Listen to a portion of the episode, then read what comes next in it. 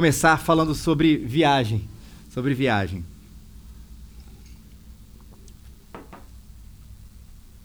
Você já ouviu aquela frase? Acho que eu já repeti aqui, já falei uma vez que viajar é bom, mas preparar a viagem é muito melhor. Já ouviu isso? Isso é um pouco surreal, né? Porque sinceramente viajar é muito melhor do que preparar a viagem. Mas eu entendi uma vez a lógica da pessoa que me disse isso que ela diz o seguinte, ó, quando você começa a viajar, quando você está no meio da viagem, a contagem ela vira regressiva.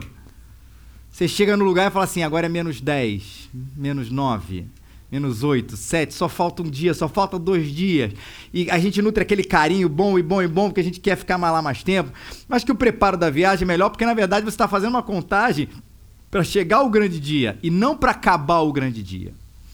E viagem é um negócio interessante, Giovanni, pode botar aqui pra gente, porque parece de vez em quando você tá trabalhando e você fala assim, caramba, eu não aguento mais esse estresse. Aí você vê essa essa foto que todo mundo sabe que é do Rio de Janeiro, todo carioca sabe disso.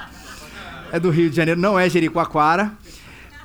E aí você fala assim, caramba, que bom, vou me imaginar lá daqui a pouco. Você fica empolgado com o trabalho. Ou aqueles que não gostam do Rio de Janeiro no verão, do Rio de Janeiro no inverno, por exemplo, essa foto fala assim: ah, nesse calor de 40 graus, um dia eu vou viajar para um lugar semelhante ao Rio e vou poder é, é, é, curtir um pouco dessa beleza, desse branco da neve, desse friozinho gostoso e de todas as coisas associadas com isso. Obrigado, Giovanni. Você toma fôlego.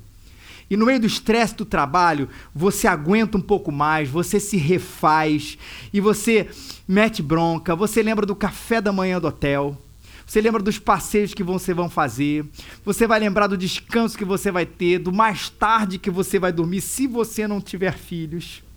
Do relaxamento, daquela trilha, ah, da piscina, do parque, do café, de tanta coisa boa. Mas tem um momento que você lembra, e esse é um problema, que aquilo ali também é uma passagem. É uma viagem incrível que você está planejando há anos ou talvez há pouco tempo, mas uma viagem que um dia vai ter volta.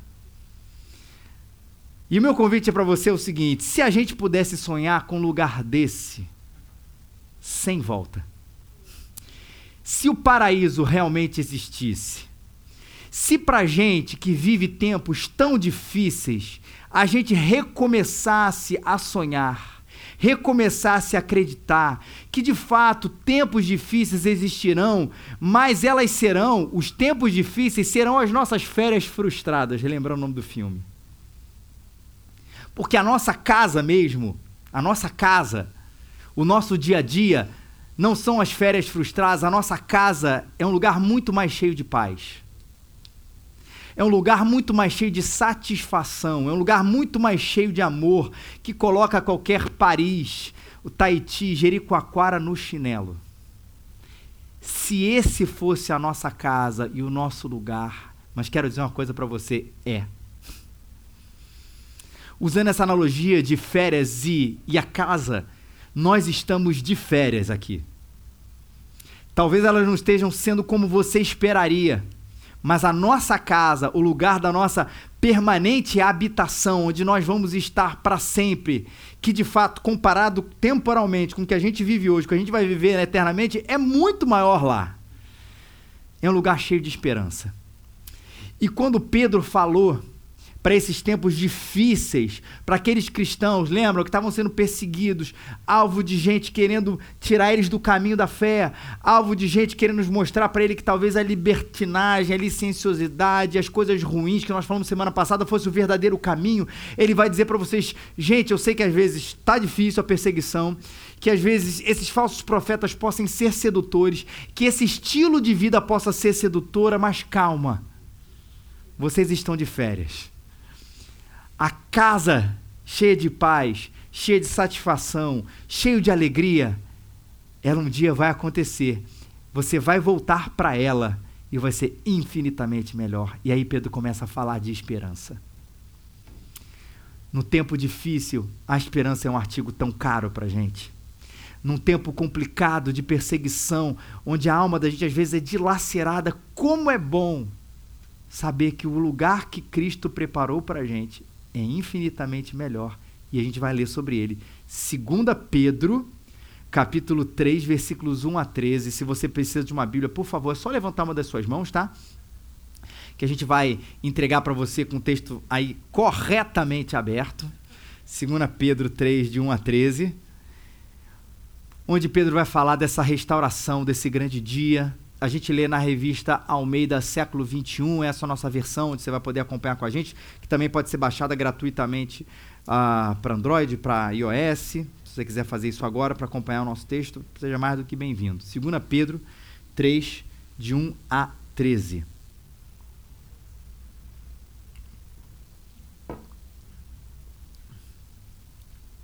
Amados, esta já é a segunda carta que vos escrevo.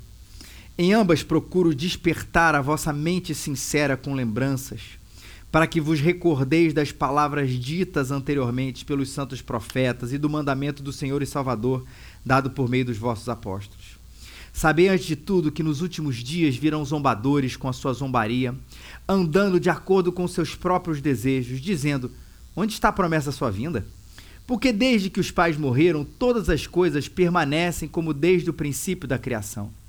Pois de propósito ignoram que desde a antiguidade, pela palavra de Deus, existiram os céus e a terra, e essa foi tirada da água e através da água. Foi pelas águas que o mundo daquela época foi destruído pelo dilúvio. Mas pela mesma palavra, os céus e a terra de agora têm sido guardados para o fogo, reservados para o dia do juízo e da destruição dos homens ímpios. Mas vós, amados, não ignoreis uma coisa: um dia para o Senhor é como mil anos, e mil anos como um dia. O Senhor não retarda a sua promessa, ainda que a considerem demorada, mas ele é paciente convosco. Não quer que ninguém pereça, mas que todos venham a se arrepender. Contudo, o dia do Senhor virá como ladrão, no qual os céus passarão com grande estrondo, e os elementos queimando se dissolverão, e a terra e as obras que nele há de ser serão descobertas. Se todas essas coisas serão assim destruídas, que tipo de pessoas deveis ser? Pessoas que vivem em santidade e em piedade, aguardando e esperando ansiosamente a vinda do dia de Deus. Por causa desse dia, os céus se dissolverão pelo fogo, os elementos ardendo derreterão. Nós, porém, segundo a sua promessa, guardamos, aguardamos o novo céus e a nova terra, nos quais habita a justiça. Quando a gente começou a carta de Pedro, a gente lembrou da primeira coisa que ele disse, a primeira evocação que ele fez. Ele falou assim: a lembrança. O primeiro capítulo que a gente leu foi sobre isso. Porque se a gente lembra das palavras e das promessas, da palavra consoladora que Deus traz para a gente, a gente muda. E Pedro vai falar exatamente isso, ó, pelos santos profetas e do mandamento do Senhor e Salvador dado por meio dos vossos apóstolos. Lembrem disso. Do Antigo Testamento, de Jesus, dos apóstolos. E Pedro acho que é interessante que ele vai falar sobre a unidade da palavra de Deus para a gente hoje, que o Antigo Testamento, o Novo Testamento, os apóstolos, Jesus não se contradizem entre si, é uma verdade. E de como é importante, precioso, maravilhoso encontrar na palavra de Deus o nosso refúgio, encontrar na palavra de Deus a nossa fortaleza, a instrução para a vida e toda a graça na palavra de Deus. Por isso, lembre-se dela toda a graça para a gente enfrentar os tempos difíceis.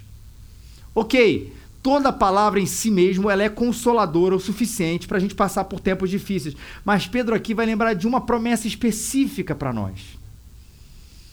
Que fica claro, eu vou fazer esse texto quase que de baixo para cima, a, a, explicação dele. No último versículo, versículo 13, ele diz: Essa é a promessa que eu quero que vocês lembrem nesses tempos difíceis. Nós, porém, segundo a sua promessa, aguardamos novos céus, nova terra, nos quais habita a justiça. É a famosa, gente, espera esperançosa. Aguardando. Apesar do reino de Deus a, a já estar entre nós, nós não estamos vivendo esse reino de maneira plena, como tudo que está reservado para a gente.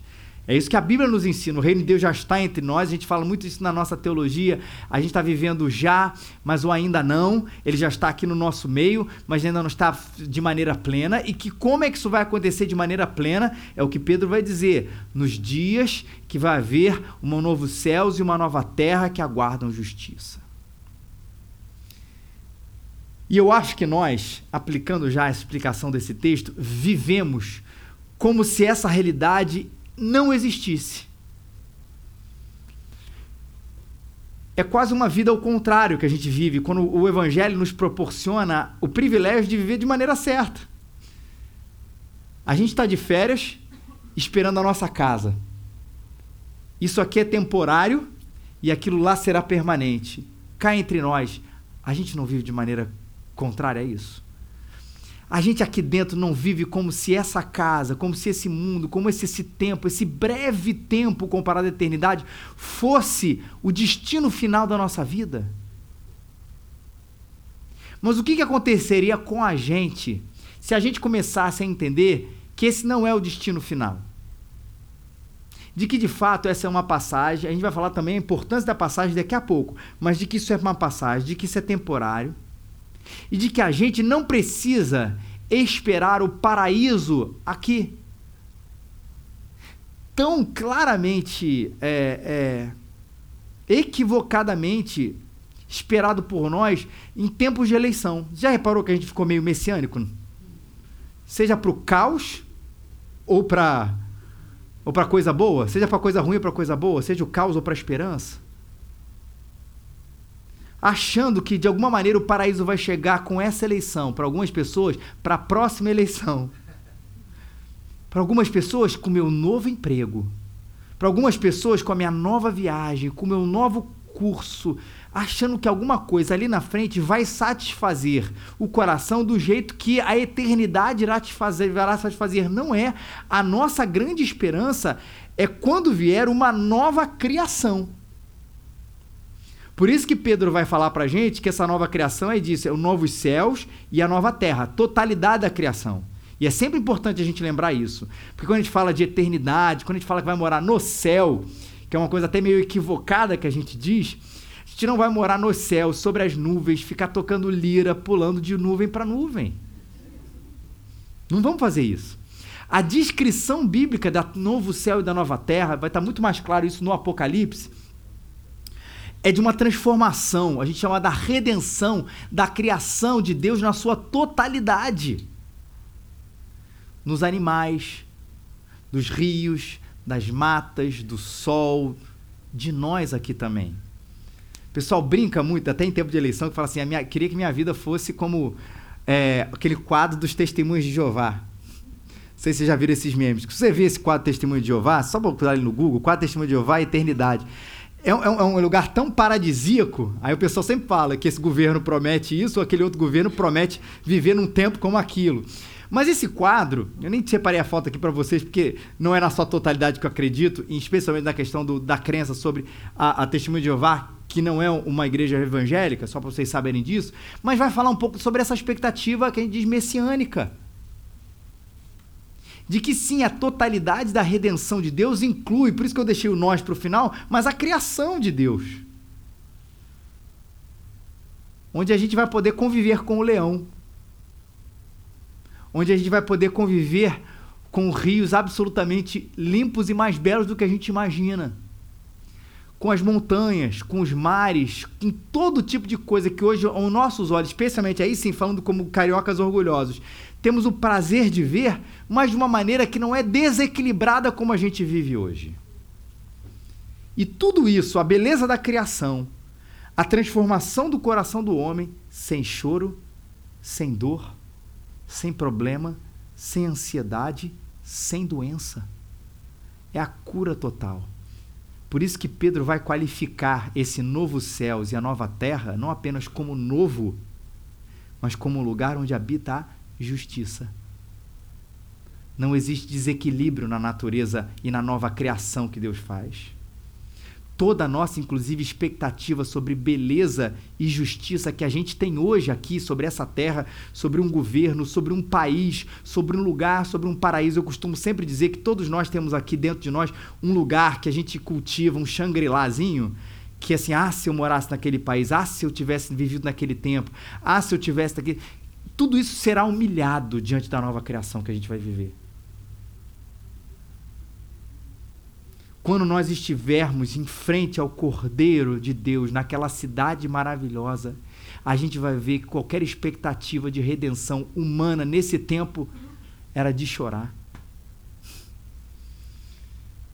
Pedro coloca essa esperança na nossa frente dizendo inclusive que se nós não tivermos essa esperança, que a nossa vida seria perturbadora. Aliás, eu encontro esse eco quando Paulo vai falar sobre esse assunto.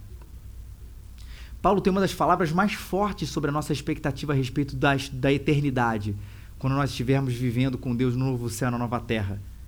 Ele diz o seguinte: se a nossa esperança em Cristo é apenas para esta vida, somos os mais dignos de compaixão entre todos os homens. Esse texto acaba com duas teologias assim, ó, a teologia da libertação e a teologia da prosperidade.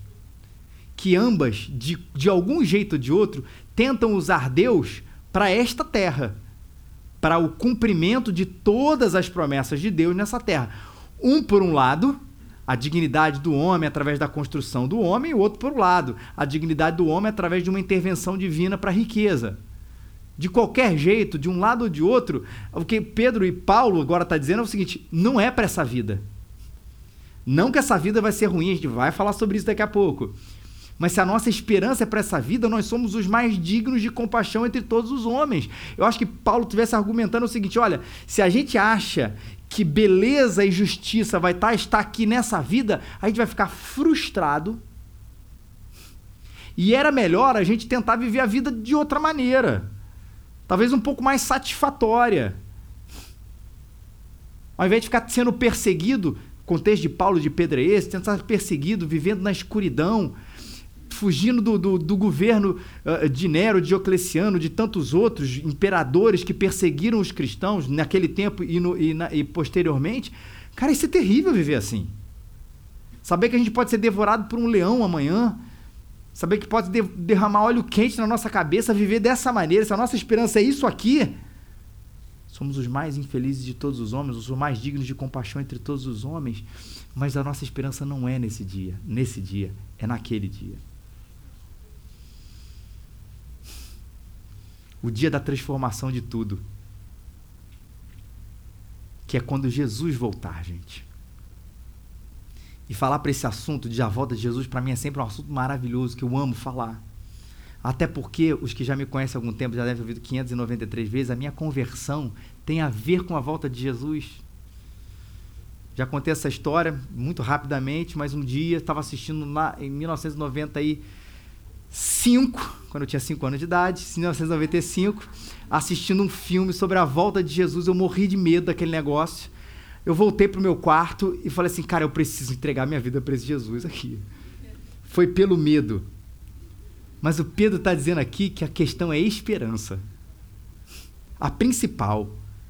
Esse é o pulo do gato. Quando a gente vai falar da volta de Jesus, para aqueles que creem em Jesus, é para resgatar o sentido da esperança, olhar para esse dia com expectativa, com alegria e sim com uma certa ansiedade. Tomara que seja amanhã. Dizem que filho de pastor sempre é usado como exemplo. E essa semana, a, a, a, em dezembro, meu, meu, meus filhos se encontraram com, minha, com as primas e aí elas estavam falando sobre as ruas de ouro do céu, as ruas de ouro. Ele adorou essa história das ruas de ouro. Aí começa aquelas perguntas no carro sobre, sobre o céu, sobre a eternidade. Papai, vai ter vulcão no céu? vulcão é erupção. E a abelha? Quando ela pica, ela morre, porque ela está no céu? Os animais vão pro céu. Começa aquelas perguntas que você não está preparado. Você olha, cara. Aí eu começo, filho, vai ser um lugar muito melhor, muito melhor, muito melhor. Aí, olha a, a argumentação, né? Ah, pai, do João. Então eu prefiro morrer logo, porque lá é muito melhor. Aí eu, Filho, mas Papai do Céu não chamou a gente para morrer logo. Enquanto a gente estiver aqui, é para a gente fazer diferença, para a gente servir esse. Que é, o, que é a segunda parte do que eu vou falar aqui. Mas num certo ponto, o coração dele tá certo. Num certo ponto, tá, gente? Pelo amor de Deus.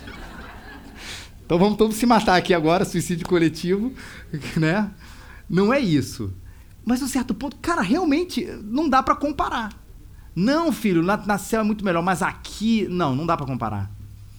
É infinitamente melhor. Por isso, sim, a expectativa de que, de que esse dia chegue o mais breve possível. Que por melhor que seja a sua viagem, por melhor que você acha que vai ser o país, por melhor que você acha que vai ser a sua fugida do país para viver em outro lugar, nada vai se comparar àquilo que Deus vai ter reservado quando ele voltar e restaurar todas as coisas. Por ansiedade. Pedro diz: de cima para baixo, de baixo para cima. Mas sabe que nesses últimos dias vão vir zombadores, que com a sua zombaria andam com seus próprios desejos, dizendo: onde está a promessa da sua vinda? Porque desde que os pais morreram, todas as coisas permaneceram como desde o princípio da criação. Ele fala assim: vamos se preparar, porque nos últimos dias, o que, que são os últimos dias? Entre a primeira vinda de Jesus e a segunda vinda de Jesus. Nós estamos vivendo os, a, os últimos dias. As pessoas vão zombar dessa história. Como talvez até você que esteja nos visitando esteja achando tudo isso uma grande loucura, talvez. Entendo, pode parecer uma grande loucura, mas é uma realidade. Gente que vai adotar aquele carpedinho exagerado em relação à vida. Comamos e bebamos, porque amanhã morreremos. São os zombadores que, que Pedro vai falar aqui, que vivem ah, de acordo com seus próprios desejos. Ué, se não há amanhã, deixa eu viver meu hoje da maneira que mais é, me agrada, da maneira como eu mais quero, porque afinal até inclusive não vai ver nunca uma justiça perfeita. E vamos dizer, até parece que um dia isso vai acontecer. E a argumentação no tempo de Pedro é: desde que o mundo é mundo, as coisas continuam quebradas. Não mudou. O homem continua mal, a, a, os assassinatos começam, continuam acontecendo, a corrupção continua acontecendo, a, os adultérios, as, as dores, os choros, desde que o mundo é mundo, é. Nada vai acontecer. E ó, já faz tempo que esse Jesus voltou, esse Jesus veio, ressuscitou, nada aconteceu. Aí ele vai usar o famoso argumento do tempo de Deus, muito usado e muito falado por nós. Que um dia para o Senhor é como mil anos, e mil anos como um dia. Esse Jesus está tardando. Essa história é uma bobagem. Pedro diz: calma, o tempo de Deus é diferente. Para Deus não existe essa condição de muito tempo, pouco tempo, tá cedo, tá tarde, tá demorando, tá na hora, passou da hora, foi no tempo certo. Esse é o nosso é a nossa maneira de enxergar o tempo.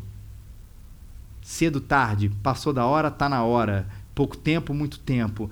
Quem lida com a eternidade, o supratempo, lembrando que tempo e espaço é uma criação, não é um dado. Ou seja, se existe um tempo e espaço, há um criador que criou o tempo e espaço que está acima de todas essas coisas, como se para Deus mil anos e um ano são mil anos e mil anos é um, é um dia, perdão, é a mesma coisa para alguém que está acima do tempo e do espaço. Diz, calma, tem uma promessa e ele há voltar. Não existe retardo nisso. Não existe esquecimento disso. Não existe indiferença a isso. Existe o tempo certo. E Pedro está sendo enfático com isso quando ele vai falar, inclusive, sobre o alerta em relação a esse assunto. Ele vai usar dois elementos, da água e do fogo. A água como elemento da criação, assim, o mundo foi criado a partir da água, só existia antes os firmamentos e a partir da água tudo veio acontecer. Depois você lê lá em Gênesis nos primeiros capítulos. Da água como um símbolo da criação e do fogo como elemento da destruição. Pela mesma palavra, os céus e a terra têm sido guardados para o fogo, reservados para o dia do juízo e destruição dos homens ímpios. Fala assim: olha, mil anos para Deus é com um dia, um dia com mil anos. O fato é que ele voltará mas existe a esperança, mas existe o alerta. Sim, haverá um fogo que destruirá todas as coisas. E esse botão já está apertado. Eu não sei quando que ele vai acontecer, porque nem cabe a nós conhecer tempos e datas e épocas reservados exclusivamente para a autoridade de Deus. Só Deus sabe desse dia, quando virá. Mas o botão já está apertado e isso irá acontecer vai ser destruidora da criação antiga, e sim daqueles que não creem no Criador e no Redentor, no Deus Criador e no Jesus que salvou todas as coisas. Sim, será um dia de destruição. E Pedro ainda diz que esse dia virá como um ladrão, naquele sentido que ninguém espera, de que ninguém sabe. Ladrão não liga, posso assaltar sua casa meio-dia e meia? Posso bater lá? Vem eu e mais três, a gente vai render o porteiro, depois vai tocar a campainha. Ninguém diz isso. Não se espera quando o ladrão vem. E é exatamente isso que Pedro está dizendo. Esse dia virá como o ladrão. E tem uma descrição de Jesus sobre esse dia muito interessante. Ele diz: quanto ao dia e a hora, Jesus fala isso, Mateus 24: ninguém sabe, nem os anjos dos céus, nem o filho, senão o Pai. E ele vai fazer uma analogia, como foi nos dias de Noé, o dia do dilúvio. Assim também será a vinda do filho do homem, na questão da repentinidade do negócio. Pois nos dias anteriores ao dilúvio, o povo vivia comendo e bebendo, casando-se e dando-se em casamento, até o dia em que Noé entrou na arca, e eles nada perceberam, até que veio o dilúvio e os levou a todos. Assim acontecerá na vinda do filho do homem. Dois homens estarão no campo, um será levado, outro deixado. Duas mulheres estão trabalhando no moinho, uma será levada, outra deixada. Portanto, vigiem, isso é Jesus dizendo, porque vocês não sabem que dia virá o seu Senhor. Mas entenda, se o dono da casa soubesse que a hora da noite o ladrão viria, ele ficaria de guarda e não deixaria que sua casa fosse arrombada. Assim também vocês precisam estar preparados, porque o filho do homem virá numa hora em que vocês menos esperam. Por isso, qualquer pessoa que tente anunciar a data da volta de Jesus está ah, completamente equivocada biblicamente. E, inclusive, às vezes, tentar ler, ó, oh, tá chegando, falta um dia, um ano, três, não digo uma data precisa, mas o que está errado. Olha o que Jesus está dizendo.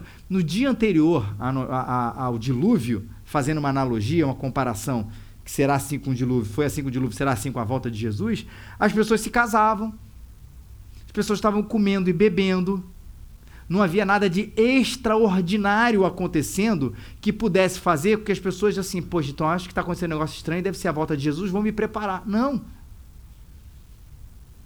Virá como um ladrão, num dia comum. O inesperado, mas proclamado e avisado, acontece, tanto o dilúvio quanto a volta de Jesus. Os céus passarão, os elementos queimando se dissolverão, as terras e as obras que nela serão descobertas, tudo irá passar, vai ser destruído, haverá o dia do juízo, reservado para a criação como um todo, gente e natureza. E o que é importante, os que creem em Jesus, para a ressurreição e a vida, morando na nova criação de Deus. E os que não creem em Jesus, para a morte eterna. E aí, nesse momento, não tem como suavizar uma mensagem tão direta da Bíblia e da palavra de Deus, e por isso a necessidade de pregar sobre isso. A esperança, mas também o alerta. O botão foi apertado. Não é para você morrer de medo, é para você se entregar para Jesus. É para você crer nessa mensagem. É para você crer que esse Deus que, que não está indiferente a tudo, esse Deus que criou todas as coisas, vai refazer todas as coisas e vai levar aqueles que creem nele e que têm sido paciente, é o que o texto vai dizer, querendo que todos os cheguem ao arrependimento, como um bom calvinista, que todos os seus, os seus filhos, cheguem ao arrependimento. Para desfrutar não do juízo, mas para desfrutar do perdão. Não, do, não da destruição, mas do novo mundo e da nova terra como é que é viver diante da certeza que tudo irá ruir, gente?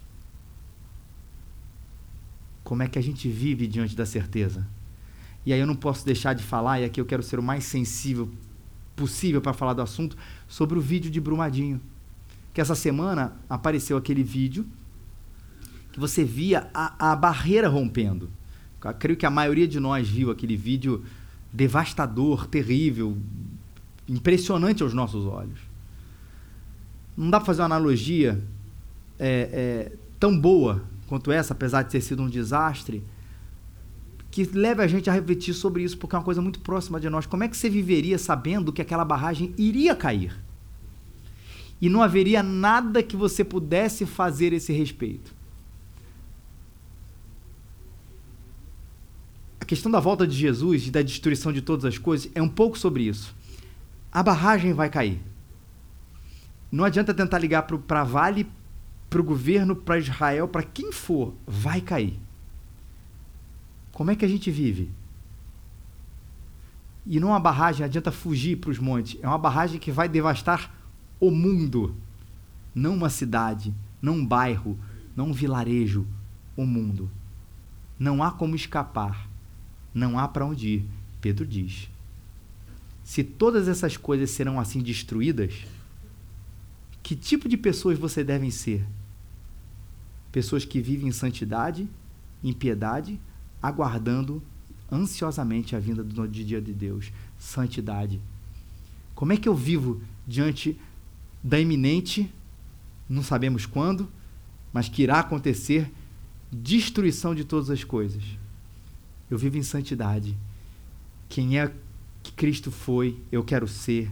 O caráter de Jesus na minha vida, refletindo o Criador e destruidor de todas as coisas.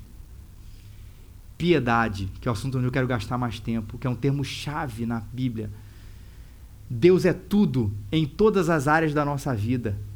O que, que é uma pessoa piedosa? É uma pessoa que vê Deus em todas as coisas e faz todas as coisas para a glória de Deus. E aí, meu querido, que entra aquele negócio que tipo assim, ah, se tudo vai cair, deixa eu viver sem se importar com esse mundo. Não. Porque uma pessoa piedosa, ela ama Deus e ela ama o próximo. E se ela ama o próximo, ela serve o próximo. Se ela ama o próximo e serve o próximo, ela vai ajudar a fazer desse mundo um lugar melhor, sim. Porque fazer desse mundo um lugar melhor reflete o caráter de Deus. Por isso que ninguém está chamando a viver essa comunidade apocalíptica, que talvez você esteja pensando, e o sermão hoje foi meio estranho. O Felipe está dizendo que tudo vai ser destruído, então é melhor a gente nem cuidar de nada. De jeito nenhum. Jesus falou para os seus apóstolos: eu estou lavando os pés de vocês, lavem os pés das pessoas. Isso é viver de maneira piedosa. Jesus falou que nós, o próprio Filho do Homem, não veio para ser servido, mas para servir e dar a vida em resgate de muitos, como imitação. É de servir as pessoas, de servir esse mundo, de sermos sim os melhores cidadãos, de sermos o sim o sal da terra, o sal do mundo, a pergunta do João Pedro, meu filho, tem tudo a ver com isso. Ah, então é melhor ir. Realmente, se for em qualificação, é melhor ir, mas Deus chamou a gente para estar aqui. No Rio, em Palenque, na Inglaterra, nos Estados Unidos, na China, onde for. Mas servindo aqui de maneira piedosa, em tudo que eu fizer, refletindo Jesus Cristo, trabalhando, fazendo desse mundo um lugar de transformação e demonstração de amor. Porque quando você demonstra o amor, você está demonstrando o amor de Deus. Santidade, piedade e esperança. Eu sirvo aqui, eu vivo aqui, eu amo essa cidade quebrada e eu, particularmente, amo o Rio de Janeiro mesmo, quebrado do jeito que ele está. Eu vou amar esse lugar, mas aqui não é a minha casa. Que bom que não é. E seria frustrante se fosse. Pedro termina dizendo isso. Você vive de que maneira? Santidade, piedade e aguardando e esperando ansiosamente a vinda de Deus. Porque no Brasil a gente vive o que já sabemos. Mas mudamos de país e descobrimos que há lugares muito menos violentos, muito menos corruptos do que o Brasil. Mas a gente descobre que no Brasil, na Áustria, em Portugal, nos Estados Unidos, no Canadá, as pessoas matam elas se odeiam, elas fazem bullying, elas roubam, elas são indiferentes.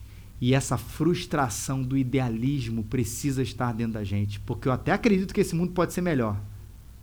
Mas o que eu quero, o que nós queremos, o que cada um de vocês aqui quer, quer você crer em Deus, quer você não crer em Deus, só está no paraíso, na nova criação de Deus. Só está reservado para acontecer quando ele refizer toda a bobagem que nós fizemos, porque somos quem somos. E por isso seja cheio dessa esperança hoje, gente. Para que você viva aqui diferente, melhor, mais pleno, mais cheio dessa esperança. Porque, e essa frase eu termino, mas não é minha. Ele disse que viria e veio. Ele disse que morreria e morreu. Ele disse que ressuscitaria e ressuscitou. Ele disse que voltaria. Espere, cheio de esperança, santidade e piedade. Ou se arrependa. Entregue o seu coração para aquele que vai fazer o seu coração novo para você viver na nova criação dele. Deus te abençoe. Vamos ficar de pé.